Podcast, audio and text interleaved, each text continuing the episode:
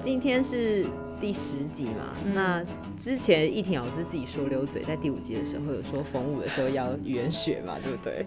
对，结果害我现在，害我昨天晚上写这个稿写到好晚哦，就明明是要开始准备放暑假，但是你却还要为了我们的节目弄了一大堆，真的是挖坑给自己跳哎、欸。对啊，那你最近真的开始放了吗？还没啊，我才刚搞完期末考卷，然后成绩就还没开始算啊。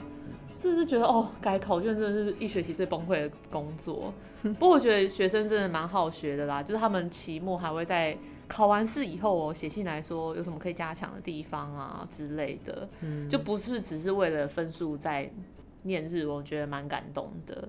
他们就会问说叫什么呃记文法或者背单词之类的。那背单字有什么样子的诀窍吗？因为我自己也是一个背单词背到很痛苦的人。我觉得一开始学日文最辛苦，就是你要背很多单词，而且感觉毫无规则，然后平假名、片假名、汉字混在一起，所以就是疯狂背起来。你可以多抄写几次啊，或者多听 CD 档把它背起来。但如果累积到一定的量，我觉得就可以分类以后再背。所以某方呃某方面来说，可以节省一些时间。那至于要怎么分类，其实就是今天的主题啦。对，今天要跟大家聊聊就是日文语汇的语种，还有汉字的发音。嗯哼，对，那所谓的语种呢，就是按照那语汇的由来来做分类哦。你觉得可以分成几种呢？我记得当初在学的时候，好像是分为和语、汉语还有外来语嘛。对，可是还少一种哦，和语、汉语、外来语三种了嘛。更可怕的就是这三种还可以互相混搭。变成混 hybrid，对 hybrid，所以单字永远背不完，就是这样，就是真的是没完没了的那一种。对啊，真的是好很可怕哎。对我对我自己是日文老师，可是我是觉得还有很多新单字，其实就还是要常常看新闻才会。那这样我可以请一婷老师稍微帮我们介绍一下吗？OK，举几个例子这样。OK OK，好，那首先第一种是和语，那叫做 Wago。那既然有和嘛，就是大和民族的和这个字，表示它是日文里面固有的语汇。也有一个称呼呢，是叫做ヤマトコトバ，我们会把呃它的汉字写成大和盐业，ヤマト就是大和嘛，然后コトバ就是那个词汇啊，语言的意思，对。所以呢，既然它是日文里面固有的语汇，就表示在汉字传来日本之前， 日本人就已经在用这些基础的语汇来做沟通了。那举个例子来讲哦，如果说翻开我们学校课本单字表，第一页第一个单字，わたし，わたし就是一个和语的单字。这其实还蛮常见到的，我觉得就是很多的日语课本第一个一定会说我是谁嘛。对，那就是有我这个单字。对，就是わたし。所以它有一个汉字的写法，就是写成一个私嘛，私人的私。嗯。所以和语都会有对照的汉字写法。 诶、欸，其实不一定，就是在汉字传到日本以后，如果说日本人觉得这个和语的汉字有一个，呃，这个和语的单字有一个对照的汉字的时候，就会把它们结合在一起。例如说水，水是叫做水，那本来应该是日本人把水叫做水，可是当然就没有汉字的写法嘛，在汉字传来之前是这样子。嗯、等到汉字传来以后，看到水这个字，然后也知道说它的意思其实就是本来他们在讲的那个水，所以就会把。水这个汉字跟米字这个发音结合在一起，嗯，对，那这种呃用日文固有的发音来念汉字的念法，就是我们称为 kunyomi 训读这样子的发音。嗯、那为什么和语会有一些是没有汉字的写法呢？对，例如说我讲一个很简单的例子嘛，像你刚刚讲第一课要讲我是谁，嗯，那再来就是讲这是什么。那如果我要讲这是水，これは水です。 把它写成汉字以后，你再怎么硬要写，也是只有水可以写成汉字，就是これは水です。对对对，写起来就会是这样子。对，其他全部都是平假名嘛。对啊，所以其他部分就没有办法用汉字来写啊。嗯嗯，其实之前啊，我也一直很好奇，就是为什么猫就是猫咪的猫，嗯，就中文叫做猫，然后日文叫做猫，应该就是代表说原本猫咪。 这个动物在日本就已经被叫做 neko，只是他们后来有汉字，就直接把汉字那个猫拿来借用，应该是同一个意思吧？对对对，大概就是这种道理。嗯、像这种念法就是 kunyomi 训读。嗯、我以前刚开始学日文的时候啊，都会有没有学日学过的人就跟我讲说，哈，日文也要学哦？哦你有被这样讲过吗？自己去写，自己去学看看。他说啊，里面有中文字啊，你就看中文字的地方就大概懂了啊。最好是什么中文字，我就觉得这句话槽点很多。没错，就是首先那是日文的汉字，你不能说那是中文字了。像你刚才讲的那个 Neko，它在日文里面的写法是写犬字旁的。对对对，就跟中文跟中文不太一样。对啊，跟中文猫写法也不一样啊，不是中文字好吗？再第二个就是，如果说我现在不是讲。これは水です，我是讲これは水ではありません，这不是水。我把后面助动词换掉的话，它就变否定句了，还可以换成过去式啊之类的。 所以那个汉字后面要变化的地方才是最困难的部分，请大家务必用谦卑的心情来面对他们，好不好？真的，因为很多就是所谓的中华圈，尤其是汉字使用汉字的人，说什么看汉字就可以看懂日文，真的是有点太小看他们的感觉。对啊，真的是日文博大精深的嘞。因为日文啊，它还有一些，就像是刚刚依婷老师说的，它其实是有和语嘛。嗯，那我之前啊学日文的时候啊。也有学到说日本它有一些蛮独特的语汇，那依婷老师可以稍微帮我们介绍一下吗？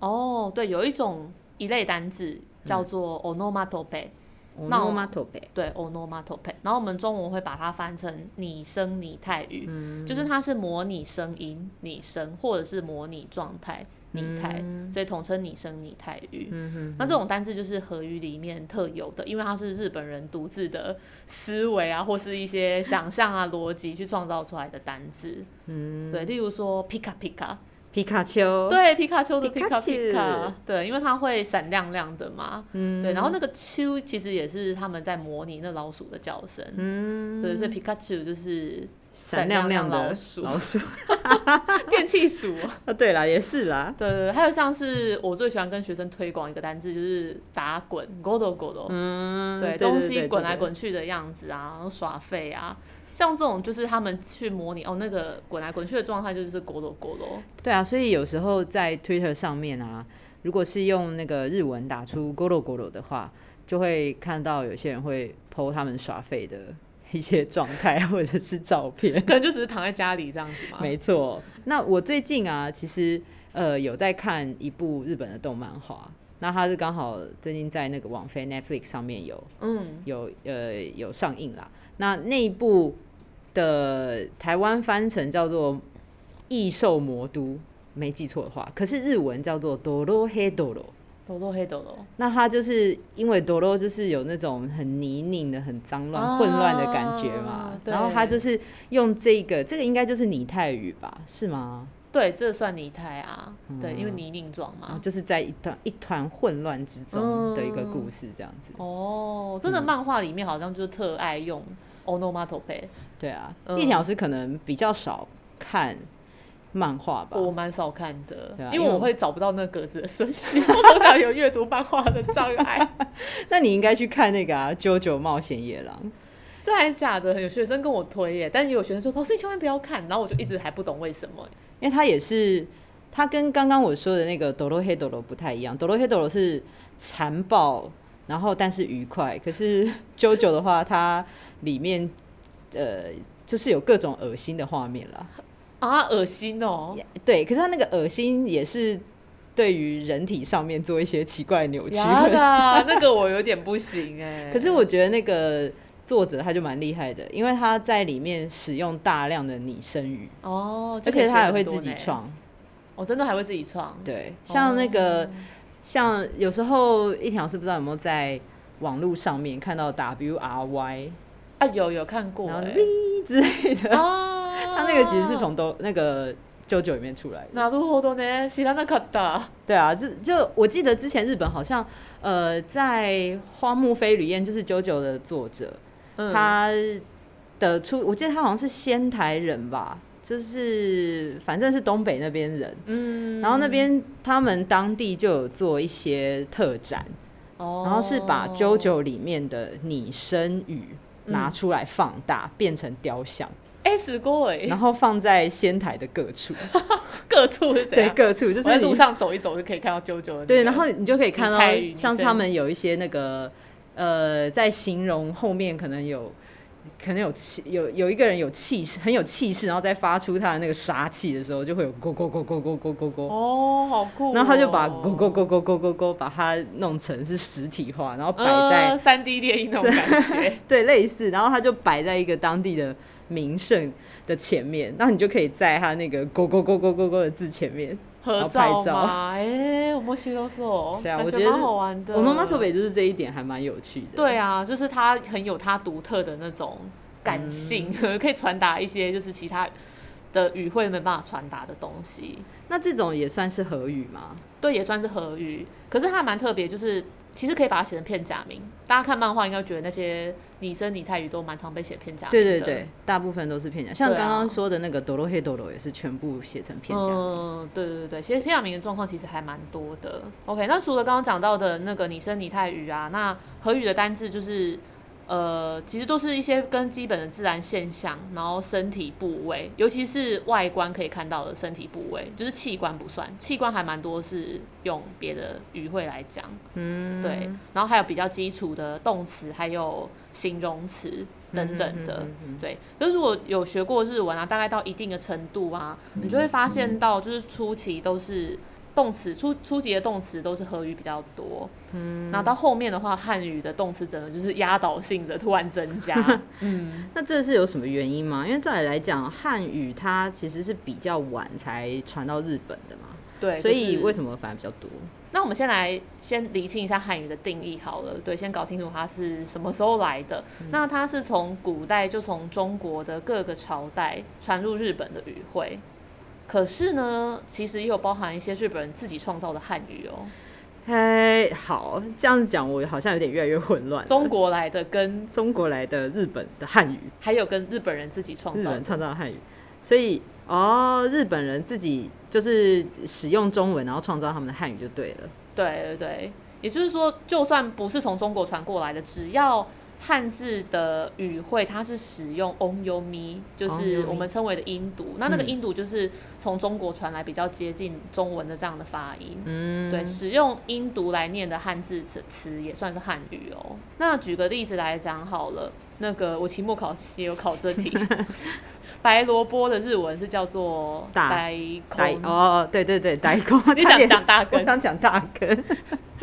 OK，那那个呆空它其实本来是因为根部很大，嗯，然后大有大有可能有学过日文的话，可能知道有 oki 这个单词，用 o 的那个发音，然后加上根部的根念成 ne，嗯，所以本来其实是 o ne，这是训读的发音，嗯、然后汉字就写大根，可是久了以后这个单字就用音读来念了。白萝卜取一个，就是有一个专属它的名字，嗯、然后久而久之就念呆空，对对对，有点 texto，就是可能对啊，每个时代的演进啊，或当时人讲话的习惯什么的，总而言之，后来这个单字就音读反而是被定下来，所以我现在在讲白萝卜的时候不会讲哦呢，就是一般念呆空。哎、欸，那这样子像是政治啊、经济这一种 c g k 仔，它这种也算是。汉语吗？对，像是呃，你刚刚讲的政治啊，或是经济这种汉语的单字呢，大部分都是出现在那个幕末，就是江户幕府的后期。然后到明治的时期，为了可以表达一些从西洋传来的新的概念，嗯，再加上说明治时期有明治维新的刺激，其实他们还蛮崇尚外国的文化的，嗯，哦，包含中国一些欧美的国家，所以就用大量的用汉语来翻译西洋的概念，甚至有一些还会传到汉字文化圈的其他国家哦。嗯哼哼，对，除了像刚刚讲的政治啊、经济，还有例如说哲学、哲学，然后悲剧、喜剧，嗯，对。还有抽象，抽象，抽象，对，像我们现在会用到一些单字也蛮多，其实日本人翻译的，像是我记得好像体育啊，就台啊台歌，或者是我们以前呃在学生时代会念到的一些呃学术的单字，好像也是日本人翻译。你说像物理化学，对对对，那一些数学呀，是不是？哦，就很多西洋学问，当初也有听说嘛。对，其实还蛮多的。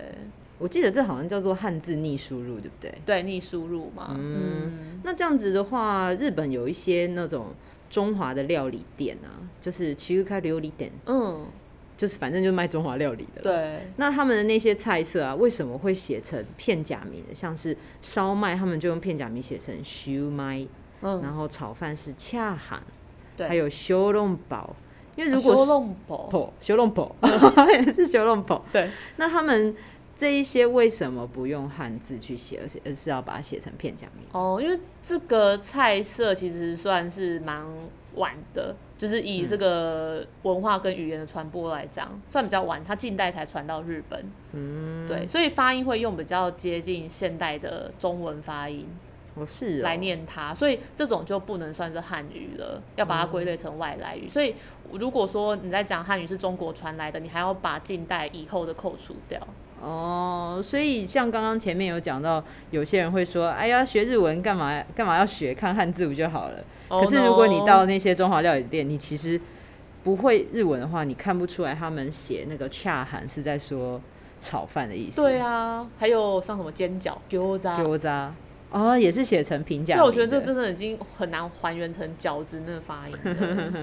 那你刚刚有说，就是和语啊的字是比较基础的单字。所以汉语的字会是比较难的字吗？嗯，对，通常是这样子。对，如果说你看那个日文的单字表啊，从前面开始翻的话，那比较简单的单字应该就是会有比较多的和语。嗯，然后你再往后面翻的话，汉语的单字应该就会越来越多。因为汉字是本身还有表意的功能，所以它可以用来表达一些比较抽象的概念。那同一个字呢，如果同时有和语跟汉语都有的话呢，和语的用途通常会比较广泛，然后它的语感是比较日常的，会用在口语的。嗯，那汉语会因为汉字的表意性而只能使用在一些特定的地方。诶，假设说如果你看到一个危险的状况，然后你要叫人家逃走，说诶危险呐，你要怎么说？阿不奈。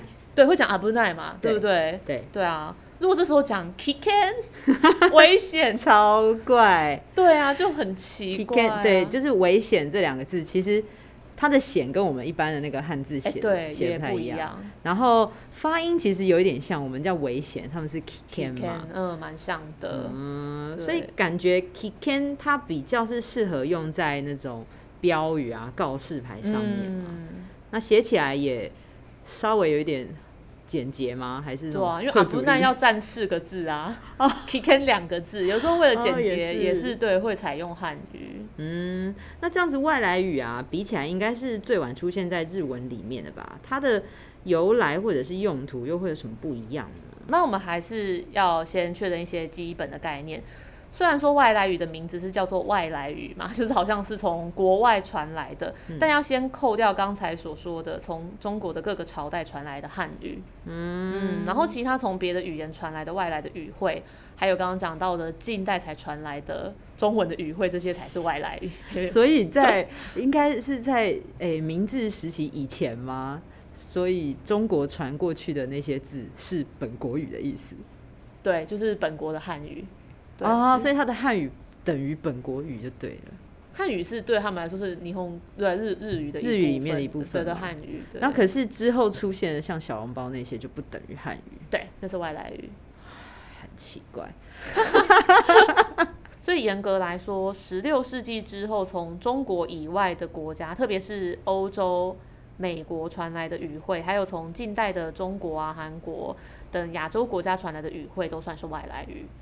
哎、那这样首先呢、把欧洲的外来语传来的、啊、是哪一个国家的人啊？嗯，在日本的室町幕府时代。呃，就是大概十六世纪的时候啦，葡萄牙的传教士来日本传教，日本才开始有一些零星的外来语的词汇，例如说烟草啊、香烟的那个单字 tobacco，就是当时传过来的哦、喔。嗯嗯。还有很多人去长崎一定会买的蜂蜜蛋糕，卡斯特拉也是葡萄牙文的单字哦、喔。哦，所以其实卡斯特卡斯特拉是葡萄牙人做的，应该是那时候就是带到长崎来。哦，我猜啦，那个技术对。嗯，我一刚开始学就是这些单字的时候啊，根本没有发现 tobacco 是外来语，嗯，因为呃课本上根本就把它直接写成平假名啊。对啊，我也是，因为这单字传来日本太久了，以至于日本人都快要忘记它是外来语了。后来呢，因为到了江户时代，德川幕府曾经实施锁国政策。后来又承认了跟荷兰之间的通商，所以开始有一些西洋的学问就从荷兰传过来。那我们会把它称之为兰学。嗯，嗯，那为了要呃学习兰学啊，那来自荷兰的外来语大多就是会跟医学还有一些日常生活用到的东西有关，例如说酒精。嗯，阿杜库的，嗯，我们现在很缺，呃，也不缺了啦，哎，大家都要，对，前阵子很缺，这超难买，对，还有咖啡、coffee 等等的，嗯。其实蛮有趣的，我之前对于外来语的印象啊，就是有很多是从日呃英文传来的单字，那没有想过说其他欧洲的语言啊，然后在很早之前就传过来了。嗯，那我想要请问的是，英文的外来语单字啊，大概是什么时候传到日本的啊？哦，它就比欧洲的语言还要再晚一些哦，大概要在十九世纪的中期之后哦，晚了将近三百年。对呀，到明治时期，那英文的外来语呢才急速庞大的增加。那因为刚刚有提到嘛，明治时期其实是很积极的在吸收欧洲各国的文化，而且还蛮有趣的是，会依照各个国家的强项来吸收外来语。哦，原来是你要很强的东西，我才愿意主动吸收。对，每个国家的性格不太一样，这样子。嗯，所以说我们现在在看一些跟医疗相关的日剧啊，就会有很多来自德文的外来语嘛，因为他们那个时候是医疗最强的时候。嗯，所以像是说病历叫做カルテ，嗯。 然后还有纱布叫做 gauze，对，然后还有 X 光其实是叫做 Röntgen，对不对？对，Röntgen。嗯，嗯，然后如果说是法国的话，感觉就是跟服装或是料理相关的外来语会比较多，像是长裤啊，其实是念 Zibon，嗯，然后女性内衣是 Braga，嗯，然后还有那个诶美乃滋啊是 Mayonnaise，对。那泡芙的话就是シュークリーム之类的嘛。嗯，对对对，还有像意大利啊，它也还蛮明显，就是有一类跟音乐很有关系嘛。嗯，像小时候学钢琴，那个乐谱上面都会有意大利文的术语。哦，对对对，什么对什么 sonata 之类的啊，对对对，那种的。卡ルテ，诶，不对，卡ルテ是刚刚那个，刚刚那个那个。sonata 是什么奏鸣曲？对，还有卡ルテット。 四重奏是不是？你怎么会记得啊？有一部日剧，对，叫做什么谎言什么四重奏？对对对对对对。哦，对啊，像日文就还是会用那些意大利文的字来当外来语，然后就讲那些音乐术语。还有另外一个非常常见的类别，就是跟食物相关的。意大利的东西真的蛮好吃的。之前我去意大利找我朋友玩啊，用我会的日文就可以点超多日文。啊，对不起，用我会的日文就可以点超多食物来吃，哎，真的哦。那所以除了像是披萨或者是 pasta 之类，还有吗？有啊，像那个意大利面的口味啊，像那个卡杜波纳达。卡利波纳的，就是培根蛋黄面，因为很少吃，在日本有吃过一次，然后就有点印象。然后我在意大利的菜单上面就看到那个字，哦、卡利波纳的，然后讲出来就是完全正确，就音是一模一样的。对对对，很像啦。对啊，那个因为英文呃，因为意大利文的母音跟日文还蛮像的。嗯，好像西班语、西班牙语系那种语种，好像都那个母音就是 R E U A O 这样子，就是看着意大利文的拼音，然后很暴力的用日文方式念出来，其实可以通哎、欸。那还有呢？还有像是那个青藏口味叫做 pesto 哦，嘿对，然后像咖啡就更简单啦，像那个卡布奇诺啊，哦对对，就是卡布奇诺啊，对啊，因为台湾也会讲啊，所以这这还蛮实用的。那、嗯、如果你要点拿铁的话，你就要讲咖啡 latte 哦，不能直接讲 latte。对，不能直接讲 latte，就说，哎、欸，我要拿铁啊，就讲 latte。因为如果你这样讲的话，意大利人就会想说，哎、欸，这是小朋友吗？怎么只喝牛奶而已？对对对，而且因为只有 latte 就是牛奶的意思嘛。对，所以一定要加上咖啡。就是不愧是易婷老师，懂吃懂吃。对，应该的啦。那我们就再回到外来语的历史喽。其实，在太平洋战争的时候，英文是被视为敌人的语言哦、嗯。但是现在用很多。嘿，对啊。那那时候的政府就有下令哦。不准给我使用英文的外来语，哎、欸，那这样子本来就用很顺的外来语的单字啊，那是怎么办？怎样是去不去用它、啊？反正就一定要想办法避免，不管是用和语还是汉语，总而言之，通通找出就是意思相近的讲法来给它取代就对了。那我们之前有一集有特别聊到棒球嘛？对，棒球超多的。对，这之前传来的。那本来棒球的安全上嘞，就是会讲 safe。嗯，对。就跟英文的 safe 差不多，我们常常听到的。对啊，然后后来他们在那个时候就会换成讲安全、安全，或者讲よし，好よしよしよし。然后判好球的时候也是，好球也是说よし。 对，然后如果坏球或出局就讲打咩。真的啦，真的，我有去查这我论文写的。哦，真的吗？对啊，对啊。或例如说像是那个新闻啊，news 这个单字啊，嗯、那那时候就哎、欸、不能讲 news 哎、欸，所以就是讲成哎报道，但是他们报道的道会用道道路的道来写，报道报道变货多，所以这个报道现在也变成一个很常见的单字。嗯，现在其实也还蛮常用到的。对啊，对啊。然后所以到战后的时候啊，因为被美军占领了，所以英文的外来语又重新再度复活的意思，对，又复活了。所以现在的英文的外来语在日文当中大概占了九成这么多哦，哦，那其实还蛮多的耶。对。但是我又有想到啊，就是有一些日文外来语的单字啊，好像没有办法翻回去英文或是其他欧洲的语言呢。哦，你是说像是パソコン那种的吗？对，就是因为パソコン它是呃，如果你真的用英文来说，它是 personal computer 啊，对对对，个人电脑嘛，PC，对，所以就变成。Personal computer，嗯，那然后 日本人就把它各取两个音节来简称，这种单字欧美人是应该比较没有办法了解吧？对啊，就想说，哎、欸，到底是什么什么单字，完全就没有头绪啊，嗯，对啊，还有一种就是日本人会用自己的逻辑创造外来语啊，像是 office lady，哦，就是 off，哦，office lady，对对对，它是一个合制的外来语，就是日本。嗯做的外来语，Made in Japan 的外来语，所以其实英那个就是外国人，尤其是美国人，其实没在这样用，对不对？对，所以你就算用英文的发音很标准的说 Office Lady，可是他还是没有办法这样子讲啊。呃，没 等一下。所以刚才有提到说，就是合制汉语之外，还有合制外来语就对了。对，欸，其实他们的创造力还蛮惊人的，真的。可是有的时候就是。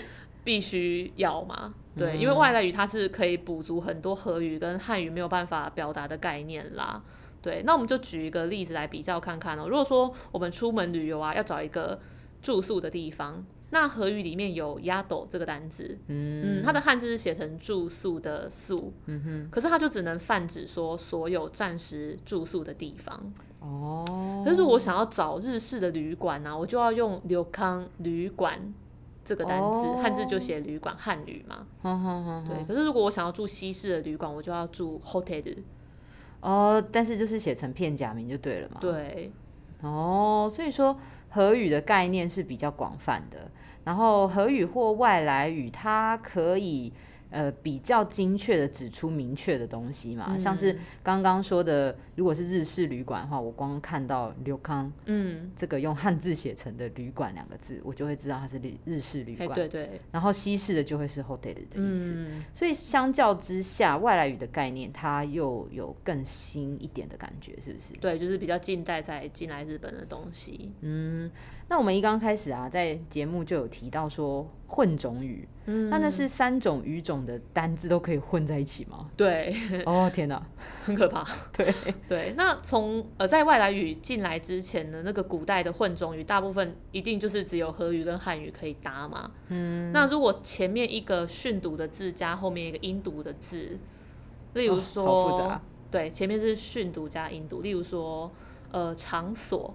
嗯，八修对对，那场念成八是训读，可是所念成修是音读。哦，就如果说场这个字念成音读的话，它应该会变成啾。哦，对，然后所以长久就变成啾啾，啾啾，哎，你又回去啾啾，啾啾又回去啾啾了。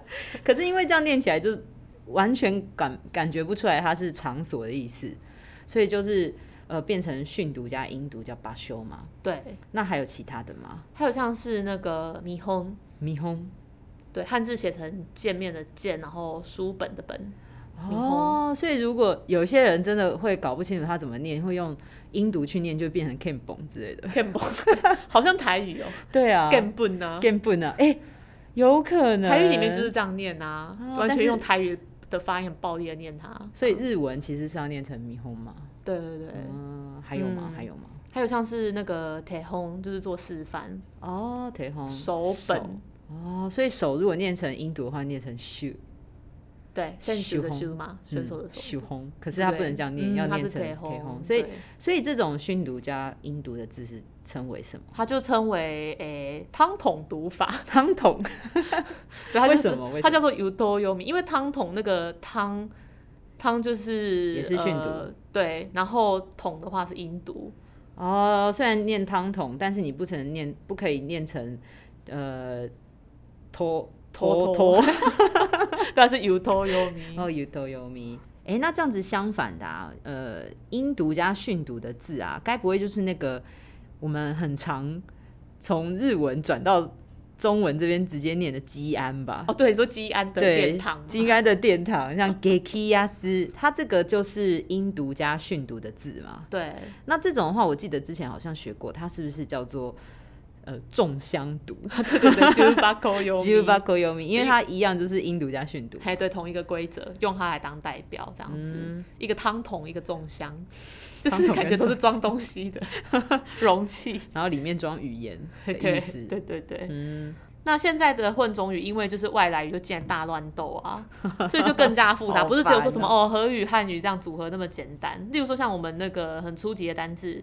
呃，橡皮擦，嗯，KC 工哦，这个如果讲到橡皮擦还是什么擦布、擦子，又要再蘸那个，蘸、哦、那个到底南北是怎么讲，对不对？对对对，我们先不要，我们先来讲，我们先不要，先不要。对，那橡皮擦叫做 KC 工，这个是和语加外来语，嗯，还有小 case 啊。KC 工的话，就是它会写成一个汉字的消失的消，对，然后在一个平假名的西。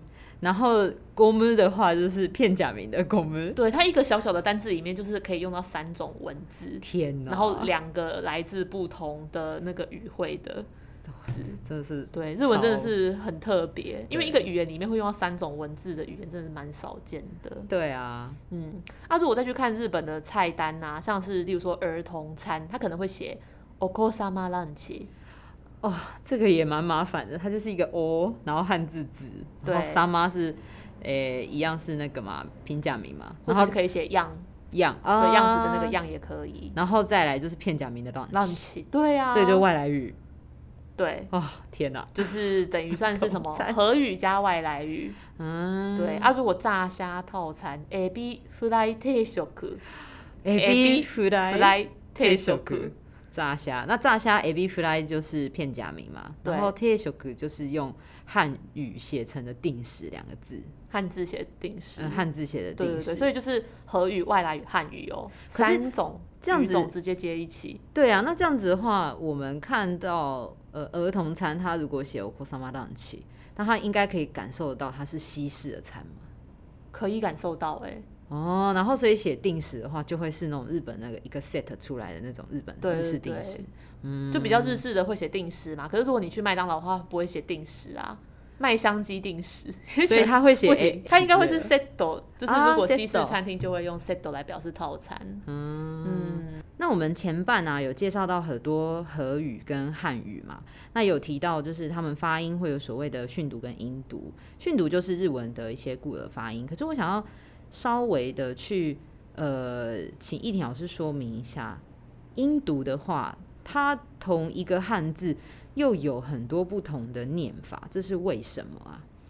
像是呃，我们常常看到日本的相扑会称作、哦、呃力士嘛，对，然后它写成历史，对、嗯。那可是呢，日文的能力两个字又念成能力，所以它光是力这个字呢，它可以念成。嗯，又可以念成六个，对，这是为什么啊？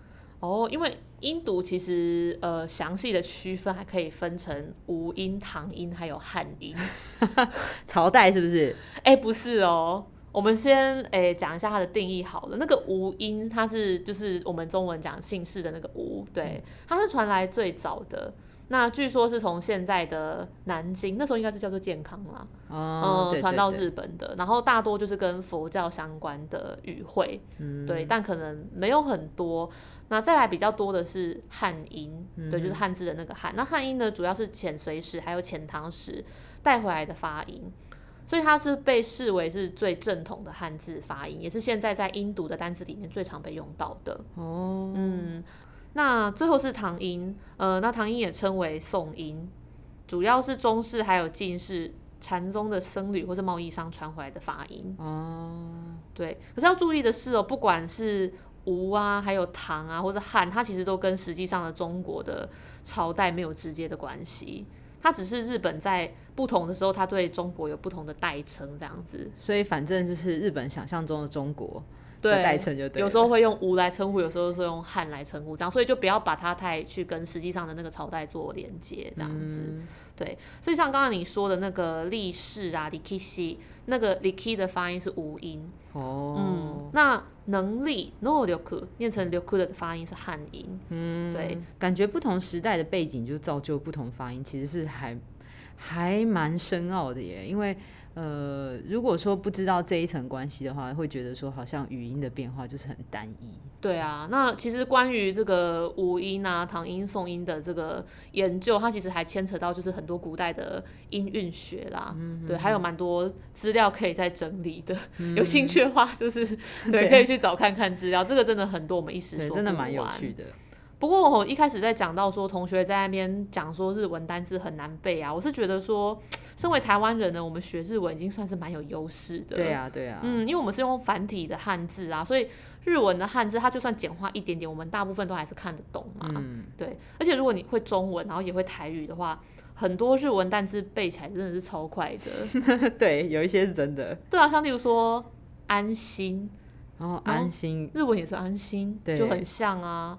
然后全部，全部，全部，这超像的。嗯、然后还有一些，我就觉得如果会台语的同学，应该还是背起来很快，像是那个世界，嗯，世界，世界，然后研究研究，研究，对啊，然后那个诶，导览介绍的那个案内，嗯，案内，案内，对啊，还有像是打针。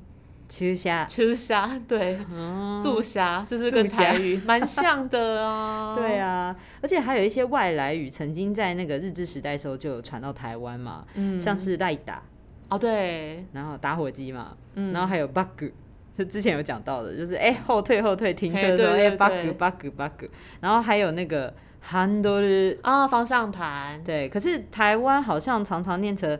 Handle 对不对？对啊，我听我爸或是一些有开车的人就讲 handle，所以像是日文的这些语音啊，它在传到不同的地方，还是有一些些微不同的那种重音差异。嗯，是有一个说法是台湾人学到的日文很多都是呃日本西部的人带过来的，因为军阀或是军人他其实就是西部的人比较多这样，嗯、所以台湾人讲的腔调有一些会有一点接近关系的腔调，嗯，对，或是其他日本西日本的腔调这样子。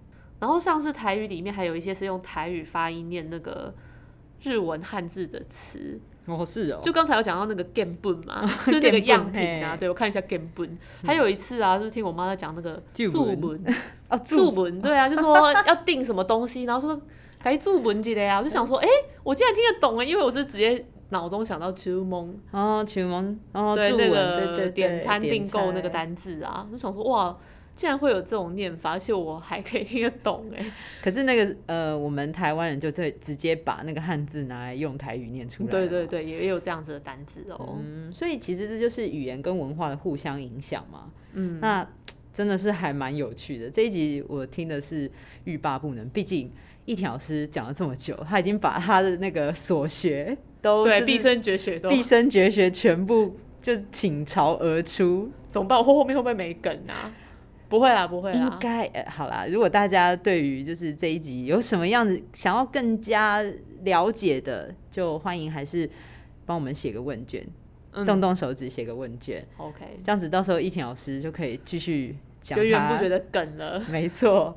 那我们今天还是非常感谢李杏仁日语。借借教室给我们录音啊，嗯，虽然刚刚外面在下雨，但希望不要录到下雨的声音，应该是不会了。我们这边，嗯，对，环境清幽，不错不错，真的。